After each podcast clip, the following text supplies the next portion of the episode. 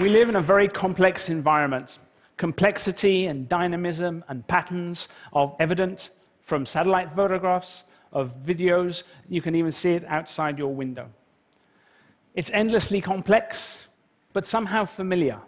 But the patterns kind of repeat, but they never repeat exactly.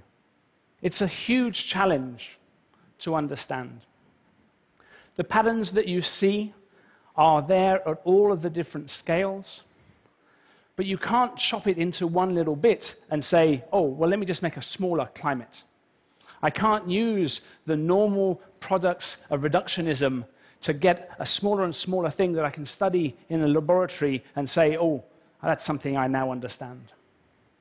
It's the whole or it's nothing. The different scales that give you these kinds of patterns range over an enormous range of magnitude, roughly 14 orders of magnitude, from the small microscopic particles that seed clouds to the size of the planet itself, from 10 to the minus 6 to 10 to the 8, 14 orders of spatial magnitude. In time, from milliseconds to millennia, again, around 14 orders of magnitude. What does that mean? Okay, well, if you think about how you can calculate these things, you can take what you can see, okay, I'm going to chop it up into lots of little boxes. And that's the resolved physics, right? And if I think about a weather model, that spans about five orders of magnitude, from the planet to a few kilometers. And the time scale from a few minutes to 10 days, maybe a month. We're interested in more than that. We're interested in the climate. That's years, that's millennia, and we need to go to even smaller scales. The stuff that we can't resolve, the subscale processes, we need to approximate in some way. That is a huge challenge. Climate models in the 1990s took an even smaller chunk of that, only about three orders of magnitude. Climate models in the 2010s, kind of what we're working with now, four orders of magnitude. We have 14 to go, and we're increasing our capability of simulating those at about one extra order of magnitude every decade. One extra order of magnitude in space is 10,000 times more calculations. And we keep adding more things, more questions to these different models. So, what does a climate model look like? This is an old climate model, admittedly, a punch card, a single line of uh, Fortran code. We no longer use punch cards. Uh, we do still use Fortran. Newfangled ideas like C really haven't, uh, haven't had a big impact on the climate modeling community. But how do we go about doing it? How do we go from that complexity that you saw to a line of code. We do it one piece at a time. This is a picture of sea ice taken flying over the Arctic. We can look at all of the different equations that go into making the ice grow or melt or change shape. We can look at the fluxes, we can look at the rate at which snow turns to ice, and we can code that. We can encapsulate that in code. These models are around a million lines of code at this point, and growing by tens of thousands of lines of code every year. So you can look at that piece, but you can look at the other pieces too. What happens when you have clouds? What happens when clouds form, when they dissipate, when they rain out? That's another piece. What happens when we have radiation coming from the sun, going through the atmosphere, being absorbed and reflected? We can code each of those very small pieces as well. There are other pieces. The winds changing the ocean currents, we can talk about the role of vegetation in transporting water from the soils back into the atmosphere.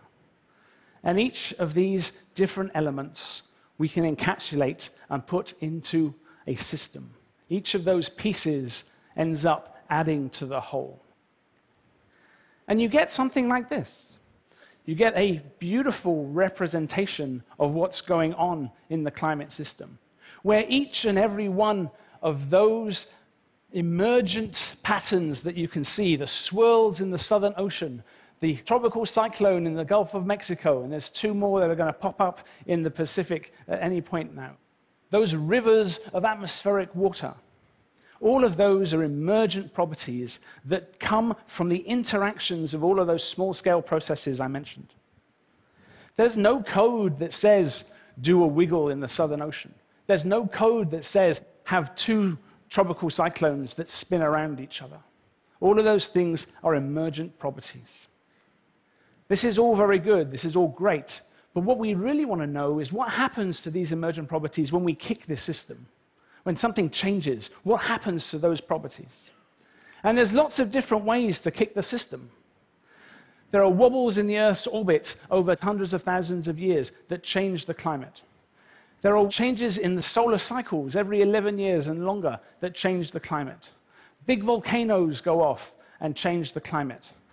Changes in biomass burning, in smoke, in aerosol particles, all of those things change the climate. The ozone hole changed the climate. Deforestation changes the climate by changing the surface properties and how water is evaporated and moved around in the system. Contrails change the climate by creating clouds where there were none before. And of course, greenhouse gases change the system. Each of these different kicks provides us with a target to evaluate whether we understand something about this system. So we can go to look at what model skill is. Now, I use the word skill advisedly. Models are not right or wrong, they're always wrong, they're always approximations. The question you have to ask is whether a model tells you more information than you would have had otherwise. If it does, it's skillful. This is the impact of the ozone hole on sea level pressure, so low pressure, high pressures around the southern oceans, around Antarctica. This is observed data. This is modeled data. There's a good match because we understand the physics that controls the temperatures in the stratosphere and what that does to the winds around the southern oceans. We can look at other examples. The eruption of Mount Pinatubo in 1991 put an enormous amount of aerosol, small particles, into the stratosphere. That changed the radiation balance of the whole planet. There was less energy coming in than there was before. So that cooled the planet. And those red lines and those green lines, those are the differences between what we expected and what actually happened. The models are skillful, not just in the global mean, but also in the regional patterns. I could go through a dozen more examples. The skill associated with solar cycles, changing the ozone in the stratosphere. Skill associated with orbital changes over 6,000 years. We can look at that too, and the models are skillful. The models are skillful in response to the ice sheets 20,000 years ago. The models are skillful when it comes to the 20th century trends over the decades. Models are successful at modeling lake outbursts into the North Atlantic 8,000 years ago, and we can get a good match to the data. Each of these different targets, each of these different evaluations, leads us to add more scope to these models. It leads us to more and more complex situations that we can ask more and more interesting questions, like how does dust from the Sahara that you can see in the orange interact with tropical cyclones in the Atlantic? How do organic aerosols from biomass burning, which you can see in the red dots, intersect with clouds and rainfall patterns? How do pollution, which you can see in the white wisps of sulfate pollution in Europe, how does that affect the temperatures at the surface and the sunlight that you get at the surface? We can look at this across the world. We can look at the pollution from China. We can look at the impacts of storms on sea salt particles in the atmosphere we can see the combination of all of these different things happening all at once. And we can ask much more interesting questions. How does air pollution and climate coexist? Can we change things that affect air pollution and climate at the same time? The answer is yes. So, this is a history of the 20th century. The first one is the model. The weather is a little bit different to what actually happened. The second one are the observations. And we're going through the 1930s. There's variability, there are things going on, but it's all kind of in the noise. As you get towards the 1970s, things are going to start to change. They're going to start to look more similar. And by the time you get to the 2000s, you're already seeing the patterns of global warming, both in the observations and in the model. We know what happened over the 20th century. right? We know that it's got warmer. We know where it's got warmer. And if you ask the models, why did that happen? And you say, okay, well, yes, basically it's because of the carbon dioxide we put into the atmosphere. We have a very good match up until the present day. But there's one key reason why we look at models, and that's because of this phrase here. Because if we had observations of the future, we obviously would trust them more than models, right? But unfortunately, observations of the future are not available at this time.